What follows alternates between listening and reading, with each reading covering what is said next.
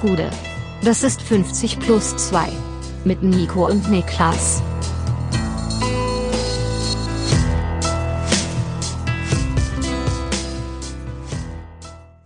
»50 plus 2, ein ganz normaler Donnerstag. Mein Name ist Nico Heimer und bei mir sitzt der Mann, der sich in meiner Gegenheit schon mehrfach als Gegenheit, Gegenwart, schon mehrfach als die längste Praline der Welt bezeichnet hat, Niklas Levinson. Das war Duplo, ne?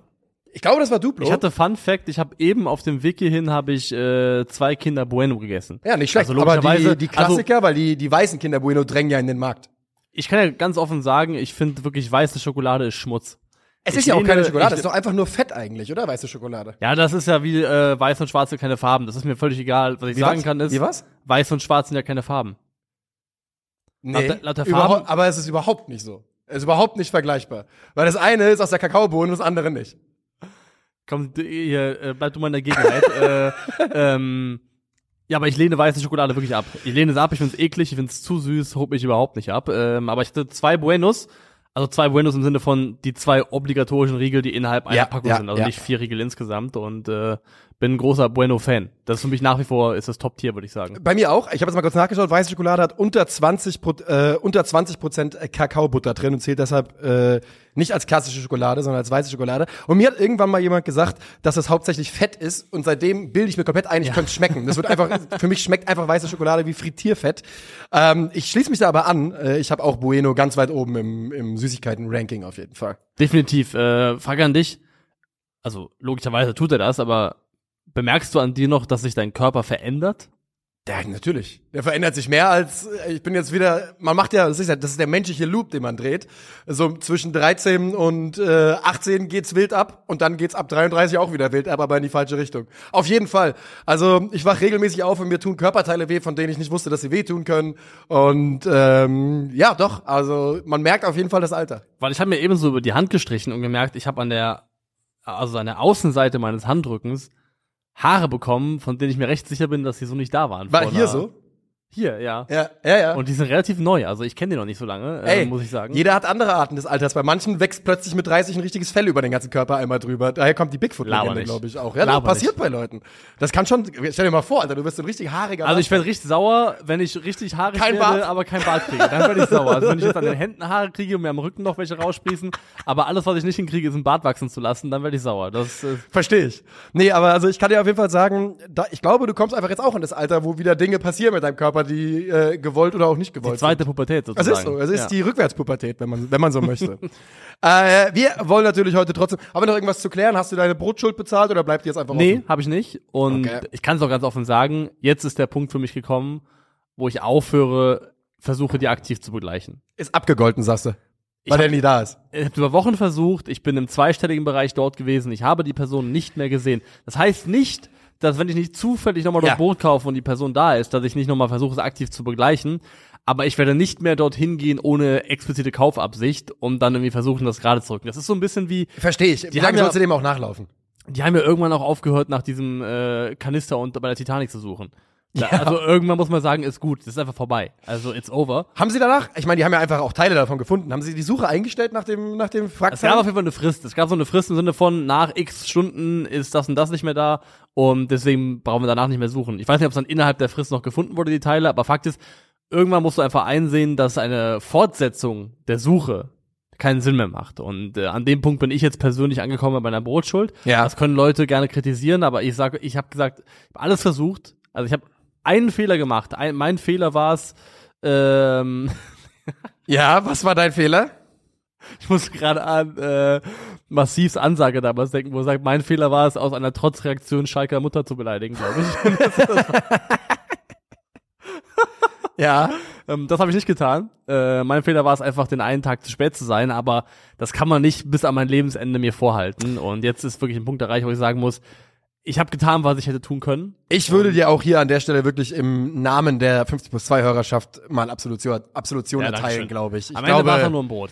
ja, ich denke auch wirklich, du hast, du hast wirklich genug getan dafür. Ja. Also, wir, wir kaufen dir das ab, so wie du dem Mann das Brot, ähm, ohne zu bezahlen. Und wir, Wie krass wäre es, wenn ich einfach nie da gewesen wäre, wenn ich einfach nie versucht Alles hätte. Lüge, sagst alles, du? Alles, Ja, eine, das ein wild. großes Konstrukt wäre. Das wäre wirklich wild. Aber daran glauben wir nicht. Wir glauben es an das Gute im Levinson und damit wollen wir auch heute nicht aufhören. Äh, wo wollen wir heute reinstarten in diese Folge? Für immer Schalke, ein Leben lang, für immer Schalke.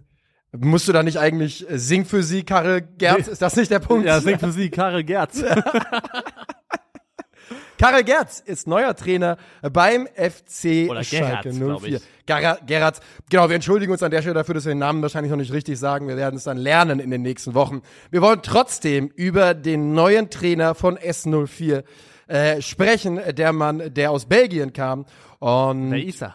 Was macht er? ja, wer ist er? Was macht er? Wie spielt er? Und äh, wofür ist er bis jetzt bekannt? Und äh, Karel Gerz hat in meinen Augen ist eine sehr, sehr interessante Personalie. Das kann man, glaube ich, schon mal vorwegnehmen. Also ohne irgendetwas über ihn zu wissen, guckt man drauf und denkt sich, oh ja, das ist was Neues.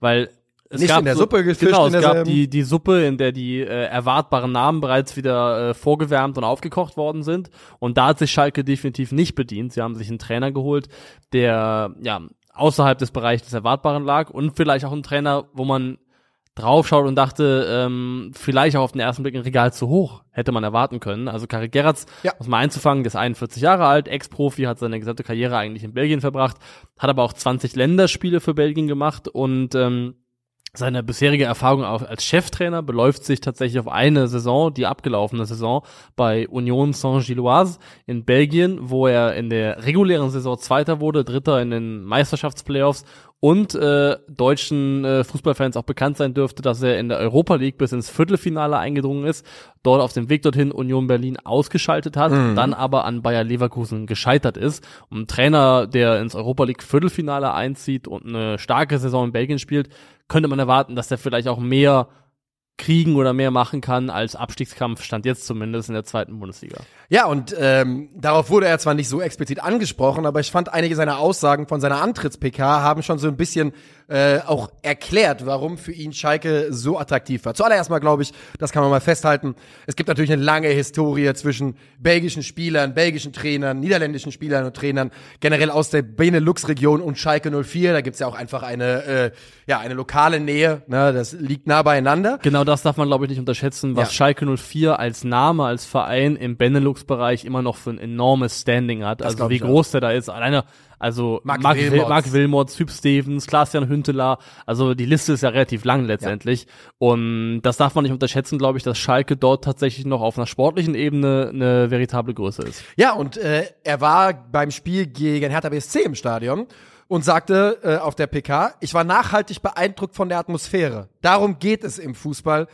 Und dann, aus der Ferne habe er Schalke immer als großes Team gesehen. Und das ähm, spricht so ein bisschen für das, was wir, was wir hier gerade schon mal gesagt haben, dass der Mann auch davon kann man stark ausgehen, Schalke nicht jetzt diese Woche zum ersten Mal gehört hat, sondern eben sich sehr wohl bewusst ist darüber, was Schalke für ein Verein ist, wo sie mal waren und natürlich auch, äh, wo sie jetzt gerade stehen. Ähm, hat auch früh gesagt, der mentale Aspekt ist natürlich in so einer Situation auch brutal wichtig und da hat er absolut recht mit. Und du hast ja gerade schon ein bisschen eingeleitet. Ähm, er war bei Union Saint-Gilloise, unter anderem ja auch mit Victor Boniface in der abgelaufenen Ja. Saison. Ähm, hatte da übernommen von, wie hieß der Mann, Mucci? Der dann Ja. zu ne, MUCCI, glaube ich. Ähm, nachdem der nämlich Vizemeister geworden ist. Der hat in der ersten Saison nach Aufstieg die reguläre Runde, glaube ich, in Belgien sogar als erster abgeschlossen. Und dann äh, Zweiter in den Playoffs geworden. Scheiß Playoffs. Ja, scheiß Playoffs. Äh, und ähm, es hieß aber in Belgien, dass äh, Gerrards, Gerz, nochmal, Entschuldigung, ähm, die Mannschaft genommen hat und weiterentwickelt hat. Ja, das ist auch das, was ich mitbekommen habe. Das, was so der, der einhellige Eindruck war, dass Karel Gerrards auf dem, was sein Vorgänger, unter dem er Co-Trainer war, äh, gemacht hat, aufgebaut hat und das Team weiterentwickelt hat. Ähm, das klang jetzt eben so raus, als hättest du dir auch seine Antrittspressekonferenz äh, Ja. angeschaut. Habe ich auch gemacht und ähm, das ist natürlich erstmal nur ein sehr oberflächlicher Eindruck, aber der war bei mir auch, muss ich sagen, sehr, sehr positiv. Was für mich vor allem rausgestochen hat, ich habe es mal jetzt frei übersetzt, war, dass er betont hat, wie wichtig eben so interne Atmosphäre ist innerhalb der Mannschaft. Und also er hat ja gesagt, es ist wichtig, Mensch zu sein. Ich möchte Verständnis für jeden zeigen, ich möchte Lösungen für jedes Problem finden. Das Wichtigste ist, dass wir ein Gefühl füreinander haben. Wir sind keine Roboter, wir sind Menschen und das ist mir sehr wichtig. Und dass er das so rausgestellt hat, dass er darauf sehr viel Wert legt, auf äh, Atmosphäre, auf ähm, internes Zusammen Zusammengehörigkeitsgefühl, das fand ich sehr, sehr positiv. Also der Eindruck, den er auf mich gemacht hat, war zumindest auf einer menschlichen Ebene ähm, sehr vielversprechend. genau in die Kerbe wollte ich ausschlagen, weil was mir bei ihm gut gefallen hat, ist, dass er in meinen Augen ein paar Dinge gesagt hat, die man im Fußball eigentlich viel zu selten hört. Und äh, genau auf derselben Schiene mit dem, was du gerade gesagt hast, war für mich die Aussage, er will arbeiten, aber auch lachen und, und da bin ich einfach großer Fan von, eine Gewinnerkultur etablieren. Da wird, da wird mir zu wenig drüber geredet, dass Gewinnen, Misserfolg, jahrelanger Misserfolg, jahrelange ähm, Rückentwicklung fußballerisch und auch sportlich zu so einer Atmosphäre in einem Verein führen können, wo es eigentlich von, von schlecht zu schlechter geht mit, äh, mit jeder neuen Entscheidung. Und das ist so eine Problematik, der man sich überhaupt erstmal bewusst werden muss, dass eine Kultur in einem Verein vorherrscht, die man durchaus, und das ist brutal viel Arbeit, sehr viel Aufwand und sehr viel, ich glaube, sehr arbeitsintensiv und, und anstrengend, aber man kann eine Gewinnerkultur etablieren und das ähm, finde ich einen sehr, sehr schönen Ansatz, den er da Würdest du sagen, hat. Schalke hat mal eine Gewinnerkultur gehabt? Ja, würde ich schon sagen. Sie haben halt, Gewinnerkulturen haben auch immer noch mal Abstufungen, ne? Ja.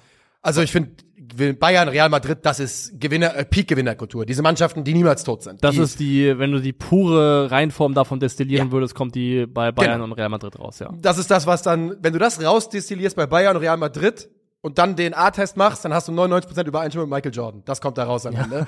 ähm, aber ja, gen genau das ist es. Und ich würde schon sagen, dass Schalke die hatte. Nicht auf dem Level natürlich, wie Bayern oder Real, wie auch. Aber bei Schalke gab es ein Selbstverständnis jahrelang. So habe ich Schalke 04 auch kennengelernt.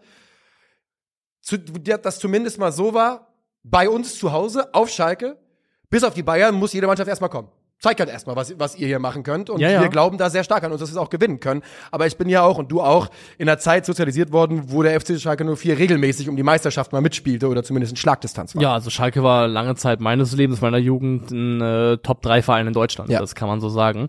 Und also ich finde, natürlich gab es eine Gewinnerkultur und auch eine andere, als sie heute ist. Ähm, aber ich finde, Schalke hat immer so ein bisschen die Saat, also so eine, da ist irgendwann mal, und ich Die Saat mal, des Chaos war immer Die Saat da. des Chaos war immer da, aber auch so gerade mit der Meisterschaft der Herzen so eine Saat des tragischen Scheiterns auch eingepflanzt Die worden Leverkusen-DNA. äh, die du auch nicht so, die auch schwierig abzuschütteln ist. Also so ein Mhm. bisschen habe ich Schalke auch immer gleichzeitig, klar, sie haben mal was gewonnen, sie haben den Pokal gewonnen unter anderem, aber Schalke hat, habe ich immer auch mit so ein bisschen, mit einer gewissen Tragik verknüpft und mit so einem gewissen Weitkommen, aber eben nicht ganz das Ziel erreichen. Das ist Ja, auch das- etwas, was ich mit Schalke ja auch immer Schalke assoziiert sehr gut. habe, ja. Ja. Und ähm, das, glaube ich, hat auch in diesem Verein dann irgendwie in den letzten 20 Jahren immer gewohnt und ist mittlerweile aber halt an den Punkt angekommen, und das ist auch nicht mehr das, das hat sich ja transformiert und pervertiert in mittlerweile einen Verein, in dem die Stimmung, der, der Grundzustand, die Grundpsyche von Schalke 04 so negativ, so pessimistisch ist und das rauszukriegen aus den Klamotten wird, glaube ich, eine richtig schwierige Aufgabe. Das glaube ich auch. Und ich glaube, das ist vor allem eine Aufgabe, wo man nicht erwarten sollte, dass in drei Monaten auf Schalke 04 gearbeitet wird wie beim FC Bayern und alle da rumlaufen mit breiter Brust und sagen, äh, wir klatschen alles weg, wir haben im Notfall haben wir Schalke-Dusel. Das ist eine längere Aufgabe. Aber nach allem, was ich von ihm gehört habe, ist sich der Mann dessen auch wirklich bewusst. Und er, er ist gekommen, er hat ja auch gesagt, ich bin hierher gekommen, um zu arbeiten, ich werde die Augen immer aufhaben, ähm, was für mich auch so ein bisschen ein Zeichen ist in, in Richtung was so außerhalb der Mannschaft passiert. Und da glaube ich auch, ohne dass ich irgendwas weiß. Aber mein Bauchgefühl ist, wenn du so einen Trainer bekommst, der nun auch nicht, müssen nicht so tun, als wäre das ein Welttrainer, aber jemand, der sehr, sehr spannend ist und der sicherlich Optionen hatte. Im Sommer hieß es ja, er hätte U21-Nationaltrainer der Belgier werden können. Oder zu Royal Antwerp, was war der? Das weiß ich nicht Auf genau. jeden Fall ein größerer belgischer Verein, äh, der auch international häufiger mal vertreten ist, soll ihn auf dem Zettel gehabt haben und er äh, entscheidet sich jetzt dann nach einer gewissen Zeit für Schalke 04 und ich könnte mir eben vorstellen, dass er sich auch so ein paar Zusagen hat geben lassen, die über das hinausgehen, was er mit der Mannschaft macht. Denn bei Schalke, dass bei Schalke 04 ähm, jetzt gerade auch noch weitere Umbrüche stattgefunden haben, wissen wir. Und dass da eine enge Kommunikation zwischen dem neuen äh, CEO, ist es, ne? Ja. Dem neuen Schalke-CEO und dem Trainer sehr, sehr wichtig wären. Ich glaube, das ist kein Geheimnis. Ja, und also Zusicherung ist ein spannendes Thema, weil ich frage mich, ob das sich eventuell auch auf den Kader bezieht. Denn da können wir vielleicht mal übergehen zu der Frage, wie spielt ähm, Karl Gerrits eigentlich Fußballer, wie lässt er Fußball spielen? Und die Grundformation, kann man sagen, ist eigentlich fast immer 3-5-2. Ja. Das ist sein Standard-Setup, in dem er äh, bei Union eigentlich fast durchgehend gearbeitet hat. Das ist die meistgespielte Formation. Und da ist direkt die erste Frage mal, hat Schalke dafür das adäquate Spielermaterial? Denn du brauchst drei Innenverteidiger, Ja. drei taugliche Schalke Innenverteidiger zu finden, ist aktuell Sehr, sehr schwierig. schwierig. Also e- entweder tauglich, äh, tauglich und oder gesunde. Ja. Das ist relativ schwierig. Auf der linken Schiene sehe ich kein Problem. Ich glaube, sowohl Uwe Jan als auch Mörken würden diese Position sehr, sehr gut und sehr, sehr gerne spielen können. Die rechte ist wiederum ein größeres Fragezeichen, weil Cedric Brunner ist auch in der Viererkette schon ein defensiv orientierter Außenverteidiger und ist in meinen Augen niemand, der auf eine Schiene gehört. Nee. Äh, kann ich mir höchstens vorstellen, dass man den vielleicht, um dem Mangel beizukommen an qualitativen Innenverteidigern, als rechten Innenverteidiger in der Dreierkette spielen lässt. Der hat zumindest auch Erfahrung auf der Position schon so gesammelt äh, in der Wie, Vergangenheit. wie würde das natürlich aussehen? Baumgartel, Kaminski, Brunner? Vielleicht, ja. Ja. Du hast halt noch Cissé und Matriciani, Matriciani. aber Ich glaube, der Matriciani könnte in der Dreierkette vielleicht sogar ein bisschen aufblühen. Ich glaube, das könnte ihm vielleicht auf der rechten Seite, das könnte ihm vielleicht ganz gut stehen sogar. Ja, weil Viererkette ist definitiv ähm, ist schwierig. Also Ja. das, aber da fängt schon an. Das ist die Frage, wer, wer spielt das und wer spielt dann die Schiene? Weil auf der Schiene sehe ich dann am ehesten halt einen Außenbahnspieler. Ich auch. Und da musst du halt die Frage stellen, hab, haben die jemanden, der dann im Zweifelsfall auch die Defensivaufgaben adäquat ausfüllen kann? Also es ist ke- keine leichte Aufgabe, bei Schalke 04 eine Mannschaft aus dem aktuellen Kader zu basteln, die in dieses Setup reinpasst. Sehen wir vielleicht Kinan Karaman auf dem rechten, auf der rechten Schiene? Puh. Damit, ich habe keine Asso keinerlei Assoziation mit seinem Defensiv. Ich auch nicht, ich auch nicht. Äh, Ich, also, das ist jetzt wirklich nur, wenn ich so durchgucke von den Namen, die nominelle Rechtsaußen sind, äh, gut, die andere Alternative wäre Kozuki und ich glaube, das sind dann auf dem Papier auch schon die einzigen so richtigen Rechtsaußen, die im Kader Ja. stehen. Ne? Ähm, ja, das ist wirklich so ein bisschen die Frage. Mit der Dreierkette, ich, also ich glaube, dass Timo Baumgartel im Zentrum dieser Dreierkette, könnte ich mir vorstellen, äh, zum Strippenzieher gemacht wird. Ich glaube, da ist er von der Qualität her, wenn er in Form ist, Ja, der Beste bei Schalke. nicht der aktuelle Baumgartel, Nicht der aber das, aktuelle. was man zumindest schon mal von ihm gesehen hat, das sollte eigentlich reichen, Aktuell um wäre es wahrscheinlich Kaminski, der da spielen ja, würde. diese Rolle auszufüllen. Ja, das glaube ich auch. Und ähm, ich habe mich schon so ein bisschen gefragt, ob es vielleicht, ob es vielleicht Niklas Tauer oder Ron Schallenberg erwischt, dass einer von denen äh, in die letzte Reihe rückt. Mal gucken. Naja, wir haben diese Ja. gerade in Dreierketten mit und das muss man ja sagen. Äh, ein Spieler, ein, äh, worauf er auch absolut gesetzt hat, was er verbessert hat, war das Umschaltspiel. Ne? Die haben aggressiv nach vorne gespielt und haben auch da ganz gerne mal hin und wieder sind auch dort die Sechser in der Dreierkette aufgetaucht und haben das Spiel von hinten raus aufgebaut, gerade gegen Gegner, wo man sehr viel Ballbesitz erwartet hat. Ja, zumal man ja auch aktuell noch bei Schalke noch so ein bisschen rätselt, wie man aus Ron Schallenberg das rausholt, was er in Paderborn gezeigt hat. Also vielleicht ist das eine Überlegung, Gedankenspiel. Er hat es ja auch schon gespielt, ne, Ron Scheinberg. Ja. Er hat schon innen verteidigt. Wir werden es sehen, aber ich finde auf jeden Fall auf den ersten Blick ähm, musst du ein bisschen basteln mit dem Kader, um den irgendwie in diese Grundordnung reinzupressen auf eine zufriedenstellende Art und Weise. Ähm, Ich muss ganz kurz sagen, drei Spiele hat er innen verteidigt. Also, aber ja, Union Saint-Gilloise hat in diesem 3-5-2 ähm, gerade im letzten Drittel auch einen sehr großen Schwerpunkt auf die Außen gehabt. Also das Spiel ist viel über die Außen nach vorne gegangen. Ähm, sie waren in der belgischen Liga die Mannschaft, die am fünftmeisten geflankt hat und die zweitmeisten Flanken in den Fünf-Meter-Raum geschlagen hat. Die Schienenspieler bei Union Saint-Gilloise, die am meisten gespielt haben, das war ähm, auf der linken Seite auch der Kapitän, wer heißt der, Loac, ähm, ich bin gerade auf dem Weg, aber noch kann ich dir nicht helfen. La Poussin Ja. heißt er, glaube ich, der gute Mann. Ähm, und auf der rechten Seite jemand anderes. Äh, die haben gemeinsam, glaube ich, in der abgelaufenen Saison 15 Torbeteiligungen gesammelt, direkte. Also sieht man auch, dass die eben äh, stark involviert sind. Das heißt aber, ich glaube, was man unterstreichen muss, ist, ähm, dass es nicht nur Flanken ist, weil das ist ja auch so ein bisschen was, womit man dann Schalke-Fans mittlerweile mit jagen kann, weil Uwe Jan, Terodde und dann äh, Hoffen und Beten, das hat man lang genug gesehen. Ähm, was Ge unter Gerrits auch viel gemacht wurde, ist, dass äh, Union Saint-Gilloise eine der beiden Außenseiten überladen hat.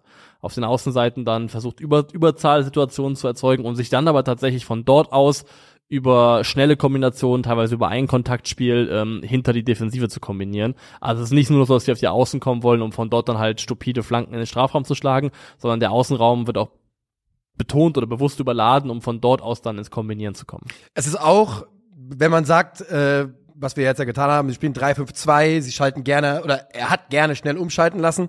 Es ist trotzdem eine Mannschaft, die mit dem Ball umgehen konnte. Ähm, die eben dann auch durch die gewachsene Rolle in der Liga von äh, Aufsteiger zu Vizemeister äh, sich Mannschaften gegenüber sah, die eben Außenseiterfußball gegen sie gespielt haben. Und da muss man wirklich sagen, hat er in der abgelaufenen Saison ein ums andere Mal Mittel dagegen gefunden. Und das sah phasenweise sehr, sehr gut da hinten raus. Ich kann jetzt nicht so tun, als hätte ich unglaublich viel gespielt. Also live habe ich nur ein Spiel gegen Leverkusen gesehen von ihm, jemals bei Ja. Union.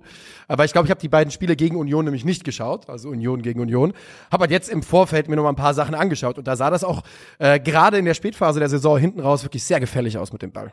Definitiv. Und äh, sie sind keine, also Saint-Gilloise war unter ihm keine Langholztruppe, ganz Nein. und gar nicht. Sie haben tatsächlich in der belgischen Liga äh, die zweitwenigsten langen Bälle pro 90 Minuten geschlagen. Also es ist keine Mannschaft, die, man hat auch in der Pressekonferenz gesagt, dass ihm wichtig ist, äh, das Spiel von hinten strukturiert aufzubauen. Und genau das passt auch zu der Art und Weise, wie er halt eben Fußball spielen lassen. Also eine Langholztruppe darf man, glaube ich, nicht erwarten, sollte man auch nicht. Ich glaube schon, dass er versuchen wird, da schnellstmöglich da zu etablieren, dass Schalke eben bestmöglich von hinten raus spielt. Ähm, und ansonsten kann man auch sagen, glaube ich auch, dass die defensiven Chaostage erstmal vorbei sind, dass Ja. dieses äh, also Mann gegen Mann verteidigen in der. Form, das wird so nicht geben. Äh, gegen den Ball ist Saint-Gilloise immer aus dem 3-5-2, was ja auch nahe liegt, in eine 5-3-2-Ordnung gefallen, hat diese wirklich sehr, sehr rigide umgesetzt, äh, war sich nicht zu fein, auch gerne mal tief fallen zu lassen und dann in dieser Ordnung zu bleiben. Also ich glaube, da wird Schalke auch wird auch der Mannschaft, glaube ich, gut tun, da einfach, dass da ein bisschen mehr Ordnung einkehrt und jeder so ein bisschen weiß, wo ist mein Raum, wo ist meine Position, was ist der Bereich, für den ich zuständig bin und nicht einfach nur, das ist der Mann, dem ich hier hinterherhetzen muss. Was sie aber gemacht haben, ist, sie haben ähm, trotzdem auch gute Momente im Gegenpressing. Also, wenn sie es nicht schaffen, im Gegenpressing den Ball zu erobern oder nicht geschafft haben, dann lassen sie sich gerne mal fallen, aber so Pi mal Daumen, fünf Sekunden nach Ballverlust äh, gehen sie wirklich in sehr, sehr gutes Gegenpressing und hatten auch da wieder in der belgischen Liga die äh, zwischenzeitlich zumindest Platz zwei, was Ballgewinne nach Gegenpressing angeht. Also die Mannschaft war gut darin, nach Ballverlusten innerhalb der ersten fünf Sekunden draufzugehen und dann wirklich Ballverluste zu erzwingen, die hinten raus auch produktiv geworden sind und Torchancen erzeugt haben. Weißt du übrigens, wer einer seiner elementaren Spieler im Zentrum war? Nee. Den wir jetzt in der Bundesliga Senne. aussehen. Senne Lünen. Stimmt, ja. Senne Lünen war äh, im defensiven Mittelfeld einer der, der wichtigsten Spieler in seinem System. Ich glaube, der hat in der, in der Liga bis auf zwei Spiele jedes von Anfang an gemacht. Also ein, ein sehr, sehr wichtiger Spieler. Glaubst du, dass wir es erleben könnten, dass, ähm, und wir haben ja wirklich von ihm, du hast es gerade eben schon mal gesagt, fast ausschließlich das 3-5-2 gesehen. Jetzt hast du schon gesagt, der Schalke-Kader gibt's nicht wirklich her. Können wir uns vorstellen, dass er, dass er was anderes versucht? Weil mein Bauchgefühl ist, er wird versuchen, diesen Kader in die Form zu pressen. Denn, das darf man halt auch nicht, auch nicht vergessen, es sind halt acht Wochen bis zur, oder neun Wochen bis zur Winterpause. Ja. Und dann kann man bestimmt auch in Schalke-Position noch mal ein bisschen was machen. Bisschen was vielleicht. Ich glaube auch, er wird erstmal versuchen, das 3-5-2 umgesetzt Ja. zu kriegen, weil es ist offensichtlich das, was er gerne spielen möchte und er wird auch erstmal versuchen, das, glaube ich, umzusetzen. Und mit ein bisschen Fantasie geht's, glaube ich, auch. Also du kannst es dir irgendwie auch erbasteln und er wird erstmal, glaube ich, probieren damit. Wenn das dann total in die Hose gehen sollte und damit in Spiel 1 dermaßen auf die Nase fällst, haben wir auch schon andere Spieler oder Trainer erlebt, die gerne in dieser Ordnung spielen wollten und dann zurückkehren mussten Ja. zur Viererkette temporär. Thomas Letsch beim VfB Bochum zum Beispiel. Jeder Ähm, Eintracht-Trainer in den letzten fünf jeder Jahren. Eintracht in den letzten fünf Jahren, dann, dann glaube ich, kann das auch schnell wieder passieren. Aber für den Moment, glaube ich, würde es erstmal probieren. Es gäbe natürlich auch sage, also Möglichkeiten und Wege zu sagen, wir versuchen anders in der gewünschten Ordnung anzukommen. Dass du zum Beispiel sagst, äh, wir spielen Viererkette und Cedric Brunner, der dann Rechtsverteidiger spielt, äh, gibt aber im Ballbesitz den dritten Innenverteidiger und dann dann sortiert man sich irgendwie so in diese Ordnung rein. Aber ich glaube trotzdem, erstmal wird es darauf hinauslaufen, dass er versucht, ähm, das so umzusetzen. Ich komme nicht über den Gedanken hier weg. Ich sag's dir, wir sehen Henning Matriciani doch auf der rechten Schiene am Anfang. Schiene. Ja, und weißt du, warum? ich, ich habe irgendwie so ein Bauchgefühl, die schieben dann links halt über Uwe Jan, der geht richtig nach vorne und dann äh, wird rechts Matriciani. Ich weiß einfach nicht, wer der sonst spielen soll. Wer soll auf dieser rechten Schiene spielen? Oder Weil Uwe Jan ist natürlich der, der die Offensivqualität mitbringt, wenn du sagst, es geht eben doch, wie wir gerade gelernt haben, viel über Flanken, ist Uwe Jan natürlich der mit Abstand beste Flankengeber im, im Schalker Kader, würde ich sagen. ja, doch. Und also es ist einfach nur gerade meine Wette. Am ersten erste Ger Gerrit-Spiel ist mit Matriciani auf der rechten Schiene. Oder ich weiß nicht, wie beidfüßig äh, Merkin ist. Also, Das weiß ich auch nicht, ja. Ob man ihn auf rechts stellen kann, vielleicht, weil er hat die Rolle auch schon äh, inverser interpretiert bei Wohlendam, also auch schon mal eingerückt. Das ist vielleicht auch ein bisschen äh, lässt Spielraum für vielleicht die andere Seite. Hat Das ja auch ein bisschen. Offensivqualität, das muss man schon Ja, ja, sagen. hat er auch. Also ich glaube, ähm, eigentlich würde ich mir wünschen, dass sowohl Uvian als auch Merkin in dieser Mannschaft Platz finden, weil Ja. beide, glaube ich, ähm, zu beiden passt das System eigentlich ziemlich gut und es würde ihnen ganz gut stehen. Also ich habe mal gerade geschaut, er hat auf jeden Fall, American hat auf jeden Fall in seiner Karriere schon diverses gespielt, äh, von Innenverteidiger bis hängende Spitze bis Rechtsaußen äh, und natürlich alles links, ist ja vollkommen Ja. klar. Also es scheint zumindest ein Spieler zu sein, dem Trainer zutrauen, andere Rollen zu, ja, ja. zu äh, Vielleicht befüllen. ist das eine Möglichkeit, dann eben äh, da mit den beiden letztendlich zu arbeiten. Meine letzte äh, These ist, äh, Brian Lasme wird der Boniface Light. Ich glaube, auch ich habe Lassmer als einen der größten Gewinner mir aufgeschrieben. 100 Prozent, kann ich mir komplett vorstellen. Mit der Athletik, die er mitbringt, das war ja ähm, ganz, ganz wichtig für das Umschaltspiel äh, äh, bei Union. da war ja auch Victor Boniface in einer leicht anderen Rolle, als man es heute sieht. Er war nicht unbedingt der gesuchte Abschlussspieler, sondern er hat Mhm. auch wirklich häufig Meter gemacht, äh, ohne dann in Abschlussposition Viel zu vorbereitet geraten. auch, ja. genau, viel mit dem Ball gearbeitet.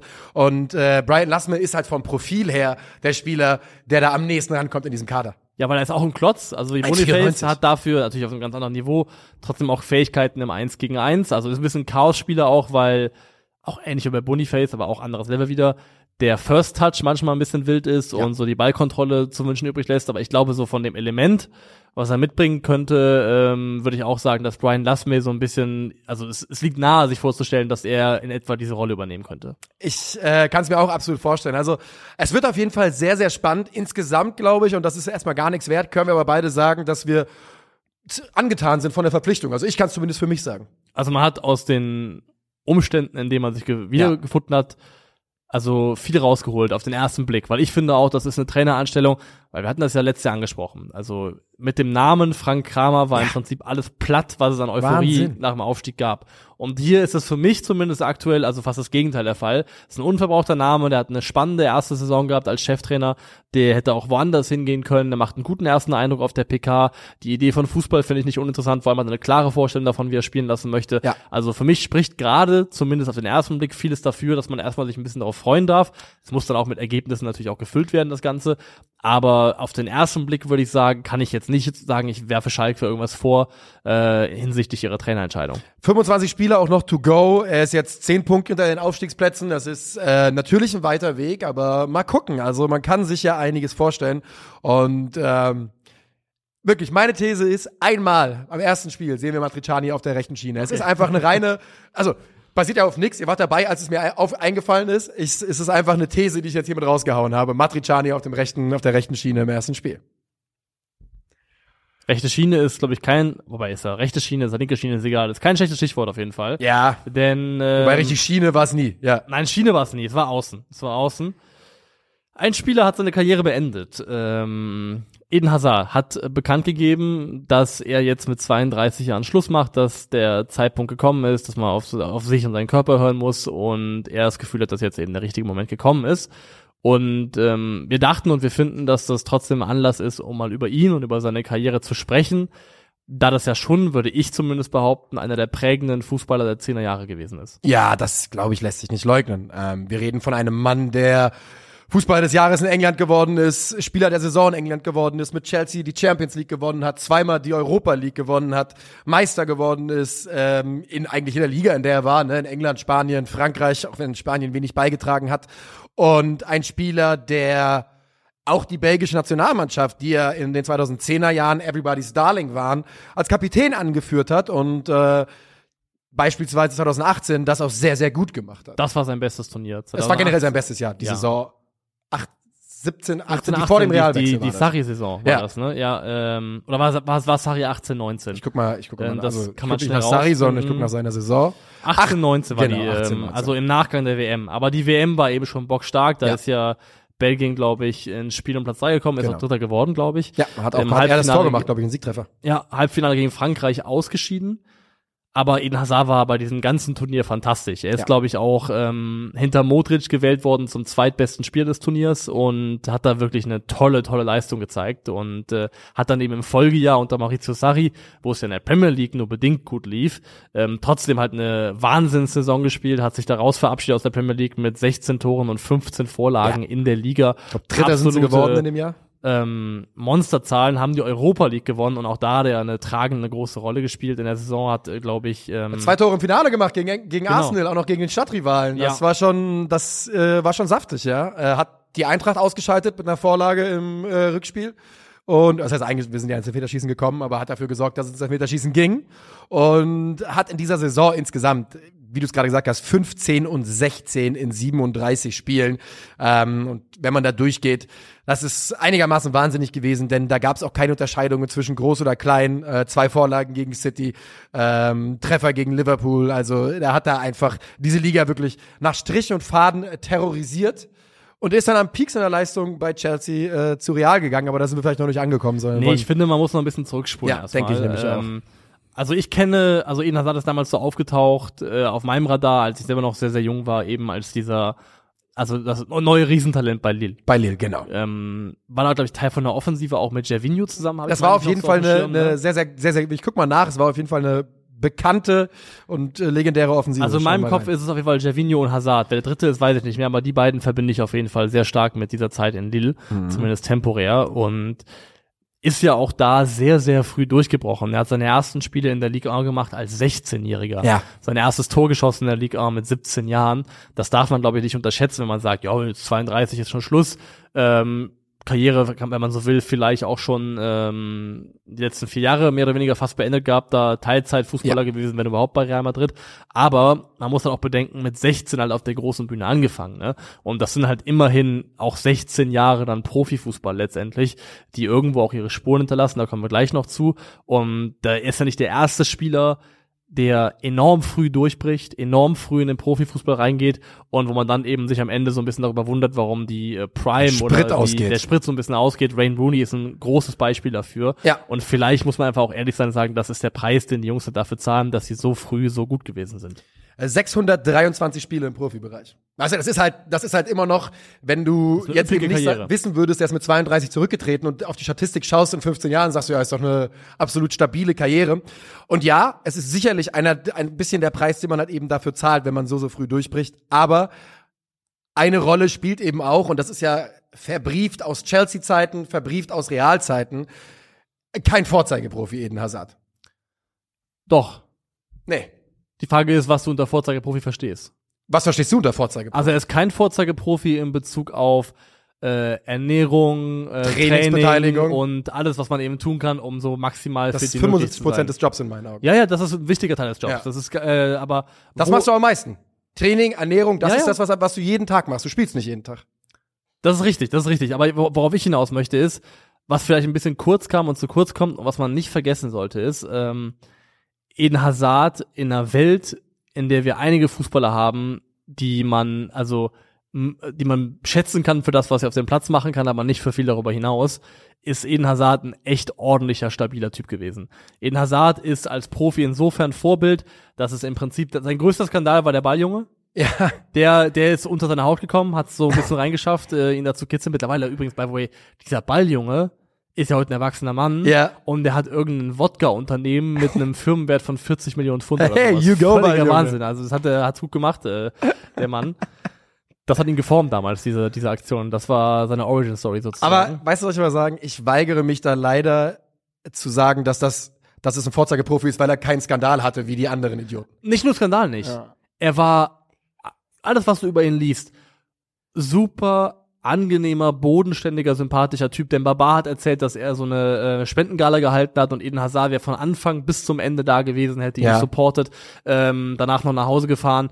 Super Typ, das sagen alle. Sehr beliebt, sehr, sehr lustig, sagen alle. Sehr, sehr lustig. bei Real Madrid, als es nicht lief, zu keinem Zeitpunkt irgendwie mürrig gewesen, schlechte Stimmung gemacht, das mitgetragen, sich gut verhalten. Ja. Gab's auch, gibt's auch Stories darüber, dass er, als er zu Real gewechselt ist, also auf Kreta im Urlaub war und ähm, dann gemerkt hat, oh, hier ist, macht Real Madrid so ein äh, Fußball-Sommercamp für, für Kinder und Jugendliche.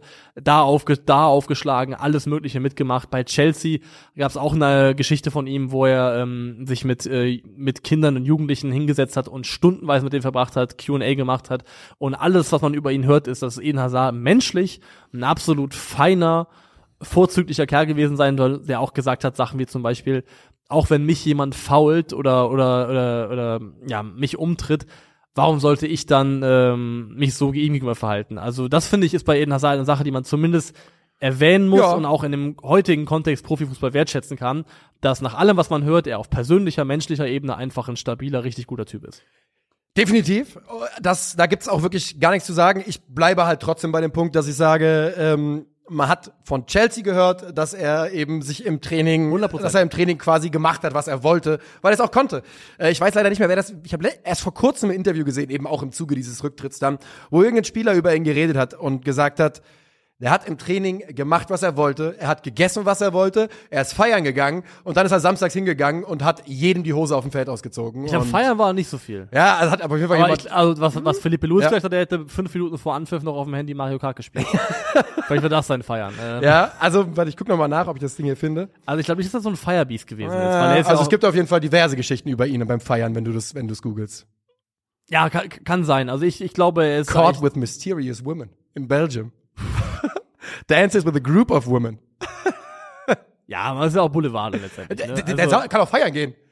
Ist ja nicht verboten. Er soll Nee, feiern das gehen, wie er verboten, will. das Ich will nur, ich wollte nur noch mal sagen, wie gesagt, es gab die zwei Geschichten und warum wir darauf gekommen sind, war ja eben, dass ich glaube, dass das ein nicht zu vernachlässigender nicht zu vernachlässigender Teil ist, wenn wir darüber reden, warum Eden Hazards Karriere hinten raus eben doch ja sehr sehr schnell ausgelaufen ist irgendwann. Ja, das kann schon sein, aber also ich finde, die Vorwürfe bleiben bestehen, das haben ja auch alle gesagt. John Obi Mikkel hat's gesagt, der hat nichts gemacht im Training ähm, und dass es einfach unfair fast wäre, wie talentiert er gewesen ist, weil er eben dann trotzdem am Samstag auftauchen konnte und dann der beste Mann des Spiels war. Aber Ich habe ja auch noch mal eine Schlagzeile vom Independent. Äh, Eden Hazard allegedly still drunk when scoring a hat-trick äh, in final Lille äh, appearance. Also der Mann hat auf jeden Fall sein Leben Ah, da gelebt. war er 20 Jahre alt. Ja. Ähm, ja, ja, ja, ja. Aber wenn du es mal durchgehst, ähm, von äh, Lille 2009 an, äh, Startelf-Einsätze in der Liga.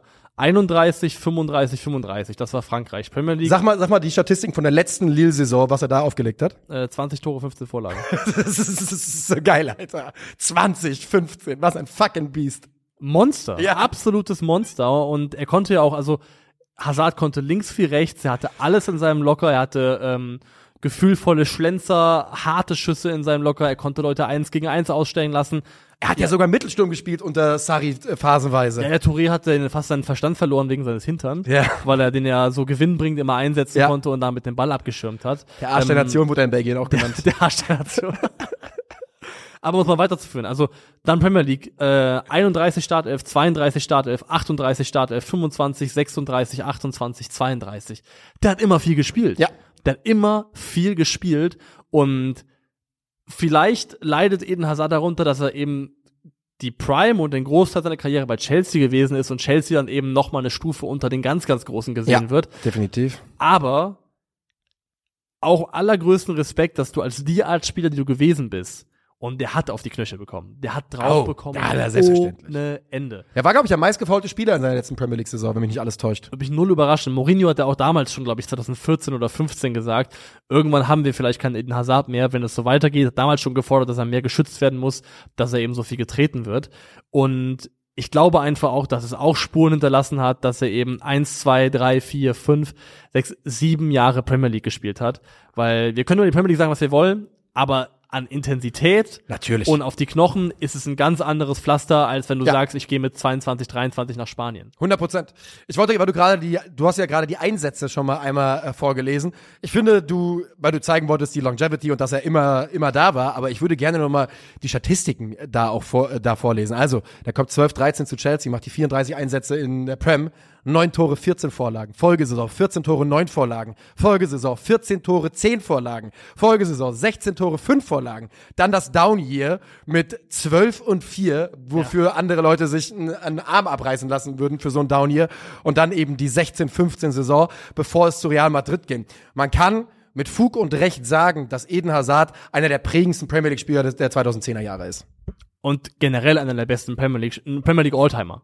Also in Ja. meinen Augen ist Eden Hazard ein Premier League Alltimer. Ja, ich glaube, das ist einfach, das lässt sich, glaube ich, ja, doch. Also wenn du Premier League begreifst als 92 bis heute, Dann ist ja. Eden Hazard ein Premier League Alltimer und muss sich in der Diskussion äh, um Flügelspieler in der Premier League hinter vielleicht damals Cristiano Ronaldo vor Ja, niemandem verstecken. stimmt, der war natürlich in der Premier League noch auf niemandem Flügel. verstecken. Also wenn ich zum Beispiel die Diskussion aufmachen Ich würde, gerade, Eden. Hazard, Mohamed Salah, der am ehesten mir einfallen würde. Salah hatte vielleicht am Ende sogar vielleicht ein bisschen mehr Output, keine Ahnung. Aber für mich ist Eden Hazard in seinem Gesamtpaket der komplettere Fußballer als Mohamed Salah zum Beispiel. Was die Beidfüßigkeit angeht, ähm, was die Möglichkeiten angeht mit Ball. Also ich finde, Eden Hazard ist für mich wirklich ganz weit oben in den besten Flügelspielern, die die Premier League jemals hatte. Mir wird gerade klar, dass die Premier League keine, keine Wing-Liga ist. Flügelspieler haben es nicht so leicht in der Premier League. Wenn ich so überlege, Ja. Wer sind denn so die dom dominantesten die Flügel? Frage ist halt, also Thierry Henry ist für mich am Ende dann doch ein Stürmer. War er, also er konnte Also- Flügel spielen, hat Flügel gespielt, Ja. aber ja, würde ich auch sagen. Ich gucke übrigens äh, gerade mal, um den Hazard-Vergleich zu gucken. Äh, Man vergisst Salah. natürlich automatisch auch viele Leute, wenn man jetzt drüber redet, aber ja, mir fällt jetzt auch gerade auf. Also so richtig dominante Wings gab es da nicht so viele. Also Eden Hazard bei Chelsea, 352 Spiele, 110 Tore, 92 Vorlagen. Musala, 315 Spiele, 192 Tore, 83 Vorlagen. Vom Output her muss Salah vorne. Ja, muss er da vorne, das glaube ich auch komplett, also gehe ich auch komplett mit. Ähm, aber ich glaube auch teilweise dann, also Chelsea hatte auch relativ dysfunktionale Jahre gehabt, immer, Oh ja. immer mal wieder. Und wie gesagt, ich glaube, man, muss aufpassen, dass man nicht so einen Fetisch daraus macht, nur auf Tore und Vorlagen zu gucken. Und das ist ja auch Geschmackssache am Ende. Aber ich finde Eden Hazard in seiner Beidfüßigkeit, in seiner Fähigkeit, quasi entlang der Offensive überall spielen zu können, ähm, Bälle auch tief abzuholen und den Aufbau sogar fast mitzugestalten, wenn er Lust drauf hatte, ist für mich einfach nochmal der rundere, der komplettere Fußballer. Ja, fair enough. Ich finde, du hast natürlich vollkommen recht, man kann nicht alles an diesen Statistiken festmachen, aber ein Spieler wie Eden Hazard, der eben auch absolut dafür bekannt war, Zug zum Tor zu haben, Ja. den darf man dann durchaus schon ein bisschen daran messen. Was man leider über Eden Hazard sagen muss, ist, er ist der teuerste Fehleinkauf der Fußballgeschichte. Ja. Das ist leider, steht das auch in seiner Karriere. Ja, also das, also was Real von ihm bekommen hat, ist nicht ansatzweise das Wert gewesen, was sie für ihn gegeben haben. Und das ist auch, wird auch so bleiben. Das ist leider etwas, was seine Karriere auch so ein bisschen befleckt und es ist ein bisschen schade, dass eben seine letzten vier Profi-Jahre so aussehen, wie sie ausgesehen haben. Ich glaube einfach, dass irgendwann, also die Mischung aus seiner, seinem Unwillen, seiner fehlenden Bereitschaft, eben selber alles reinzulegen, um körperlich so fit wie möglich zu sein und der Spuren, die die ganzen Jahre von vorher auch verletzungstechnisch hinterlassen haben, Ja. Hat ihn eingeholt. hat ihn einfach eingeholt. Das hat ihn einfach eingeholt. Glaube ich auch. Aber es sei ihm auch zugestanden und es ist auch irgendwie Teil des Fußballs, dass nicht jede Geschichte mit Happy End zu Ende geht und manche auch eine kleine tragische Komponente haben. Das macht sie auch oftmals in meinen Augen, finde ich, aus. Und ich finde trotzdem, dass er diese Würdigung verdient hatte, weil, wie gesagt, Eden Hazard ist für mich ähm, definitiv ein ähm, absolut prägender Fußballspieler des letzten Jahrzehnts gewesen und war absolutes Entertainment. Eden Hazard zuzuschauen, hat riesengroßen Spaß gemacht und kann man über vieles diskutieren. Am Ende ist das auch eine der Kernaufgaben eines Fußballers, dafür zu sorgen, dass man Spaß hat, Fußball Ja. zu gucken. Und das war bei Eden Hazard meistens gegeben. Der hat Solo-Tore gegen Liverpool gemacht, wo er die dermaßen auseinandergeschraubt hat. Der hat Tottenham damals die Chance auf die Meisterschaft geraubt mit diesem fantastischen Tor gegen sie. Ähm, es gab so viele richtig brutale, gegen West Ham auch ein Solo-Tor gemacht, brutale Eden Hazard-Momente gegen Arsenal, einmal die dermaßen eingedreht. Also du kannst wirklich sagen, er war ein Box-Office-Spieler. Ja. Und das ist in meinen Augen, kann man das auch sehr, sehr hoch schätzen. ich war ja nie der größte Eden Hazard-Fan und ich kann auch immer ganz gut erklären, woran das liegt. Das, so geht's mir fast immer, wenn ich Spieler sehe, die eindeutig vom Talent her Ja. über allen anderen schweben und dann mit ihrem Arbeitseifer das scheinbar nicht untermauern, da werde ich immer ein bisschen missgünstig. Ich weiß auch nicht warum, aber bei Eden Hazard stehen am Ende 126 Länderspiele zu Buche, Champions League Siege, Meisterschaften, Spieler der Saison, unglaubliche Scoring Seasons und jetzt mit 32 Jahren äh, das Karriereende und ja, es ist ein Spieler, der uns in den letzten 15 Jahren viel, viel Freude bereitet hat. Und wir wünschen ihm auf jeden Fall alles Gute für die Zukunft. Könntest du dir vorstellen, dass man Eden Hazard irgendwo mal an einer Seitenlinie als Trainer sieht oder sowas? Ich gar nicht. Null.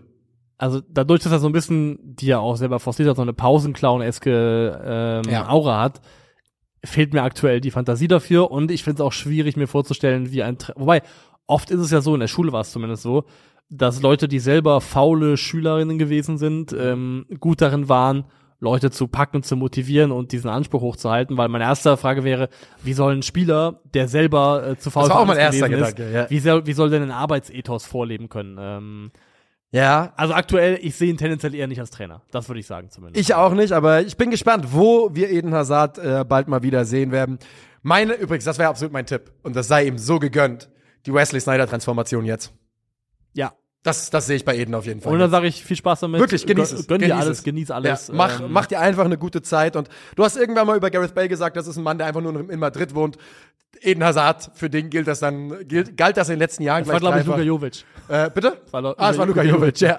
Kann auch sein. Und äh, ich weiß nicht, ob Eden Hazard in Madrid geblieben ist, aber äh, er wird sich sicherlich einen schönen, Aber gemütlichen Ort Mein letzter. Stand war, er ist noch da gewesen. Macht Ich ja auch glaub, Sinn, ein, Alter. Eines seiner Kinder spielt, glaube ich, dort auch in der Jugendakademie. Ja. Also, und er hat, glaube ich, auch gerne dort gelebt. Da- Also, ich bin ja, ich habe ja schon mal gesagt, für mich ist äh, Madrid ja sogar über Barcelona, was meine persönlichen Städte, Städteliebhaben, äh, Städte betrifft. Und wenn ich jetzt gucke, wo er herkommt, La Louvière, ah yo, das ist irgendwo im Nichts in Belgien. Also ich sag mal, bleib in Madrid, Brüderchen. Das ist, glaube ich, angenehmer für alle.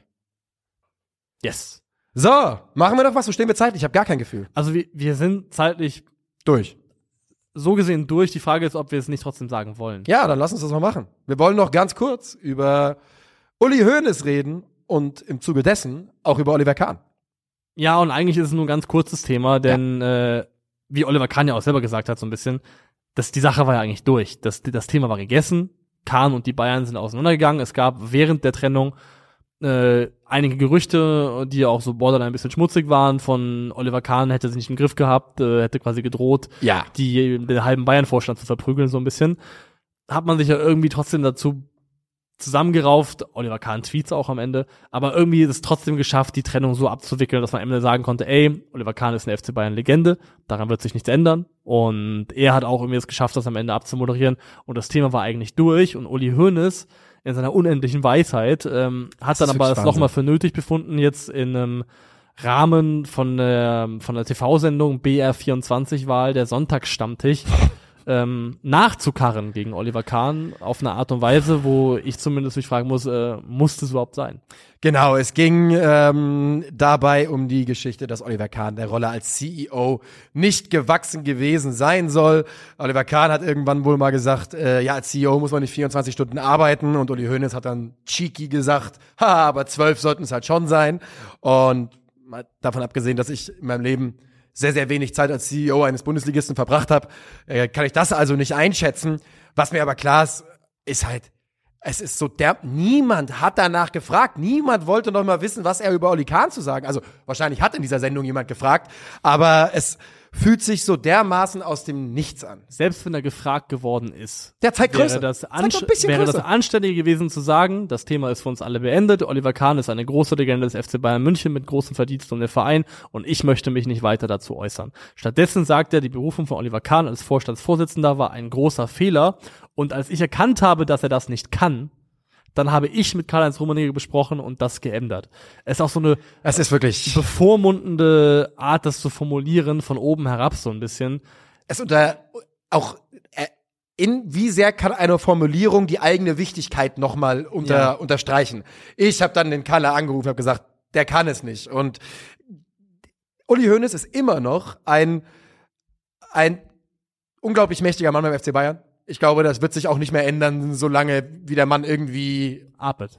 in der Lage ist, genau. Aber es ist für mich so überhaupt nicht nachvollziehen, zu- nachzuvollziehen, warum.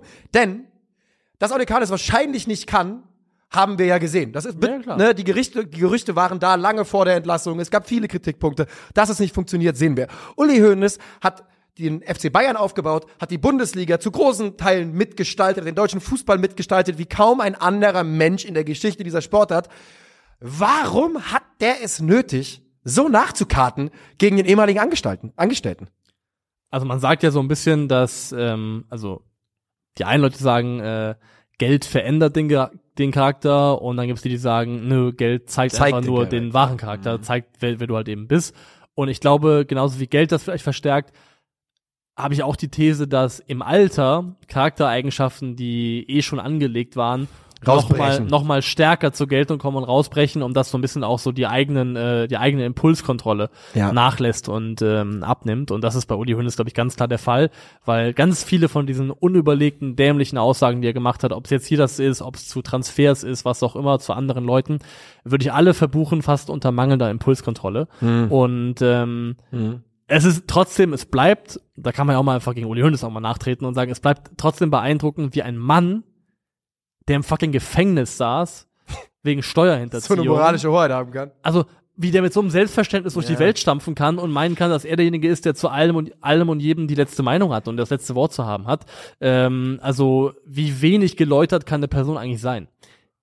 Ich bin, ich hänge immer noch an der mangelnden Impulskontrolle. Da ist sicherlich was dran. Also eindeutig ist es ja, dass manchmal Dinge aus ihm rausbrechen, so richtig.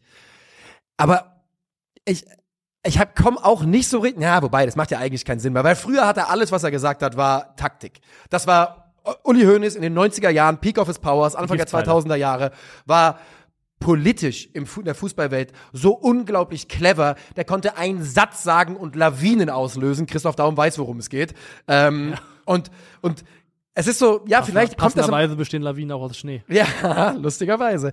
Vielleicht ist das in den letzten Jahren so ein bisschen durchgebrochen, aber ich kann mich nicht davon freimachen, immer zu denken, dass Uli Hoeneß irgendwas bezweckt mit seinen Aussagen. Aber diesem, was soll, was soll's bezwecken? Soll Uli Meinst Kahn er schlecht meinst, du, er schlafen? spielt 4D-Schach mit uns? Nicht mehr. Ich glaube halt, er denkt immer noch, er spielt 4D-Schach. Ich glaube, das ist das große Problem. Ich glaube, er denkt immer noch, dass seine Meinung, seine Aussagen unglaubliche Relevanz und Wichtigkeit haben.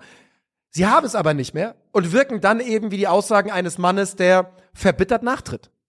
Also ich würde zumindest sagen, an die, die letzten zehn öffentlichen Statements an, von Uli Hoeneß, an die ich mich erinnern kann, wo ich sagen, keins, da war keines davon dabei, was dem FC Bayern irgendwie geholfen hat Nee. oder sie hat besser dastehen lassen. Und ich Also find's alles- ehrlich gesagt- alles war Ballast. Ich sag's einfach, ich find's schade.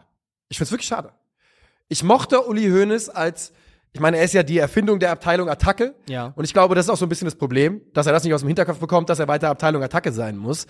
Aber das, ich versuche für mich selbst, das Denkmal, das Uli Hoeneß geschaffen hat in den letzten 60 Jahren, mit all seinen Fehlern, mit all dem, was er gemacht hat, jetzt nicht noch, die nicht noch weiter äh, ruinieren zu lassen von seiner, von seinem Spätwerk, sage ich Ja, mal. ich finde nur, also irgendwann ist ein Punkt erreicht, wo ich sage, du hast jetzt wiederholt mit einer mit einem Mangel an Respekt und einer Herablassung über andere Personen gesprochen.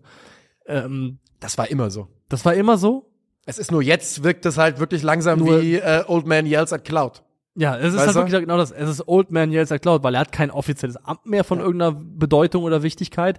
Und wie gesagt, hat selber auch, weil Uli Hoeneß galt ja auch vor seiner Haftstrafe, was auch immer, so ein bisschen auch als, als moralische Instanz in Deutschland. Als jemand das gute Gewissen der Nation so ein bisschen.